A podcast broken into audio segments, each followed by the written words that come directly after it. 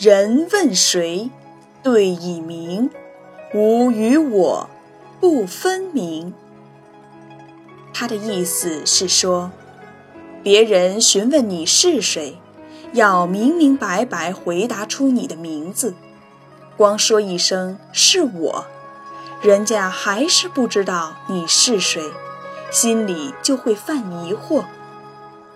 在过去，大臣去见国君或下级拜见上级的时候，都要自己叫着自己的名字，这样国君或上级就清楚是谁来了。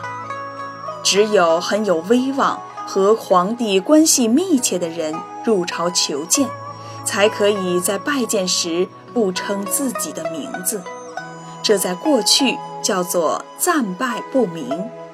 汉朝丞相萧何就享有这一待遇。今天虽然上下级等级不那么森严了，但是在拜见别人时，还是要清楚地介绍自己，这样人家最起码会对你有一个初步的了解，以便进一步交往。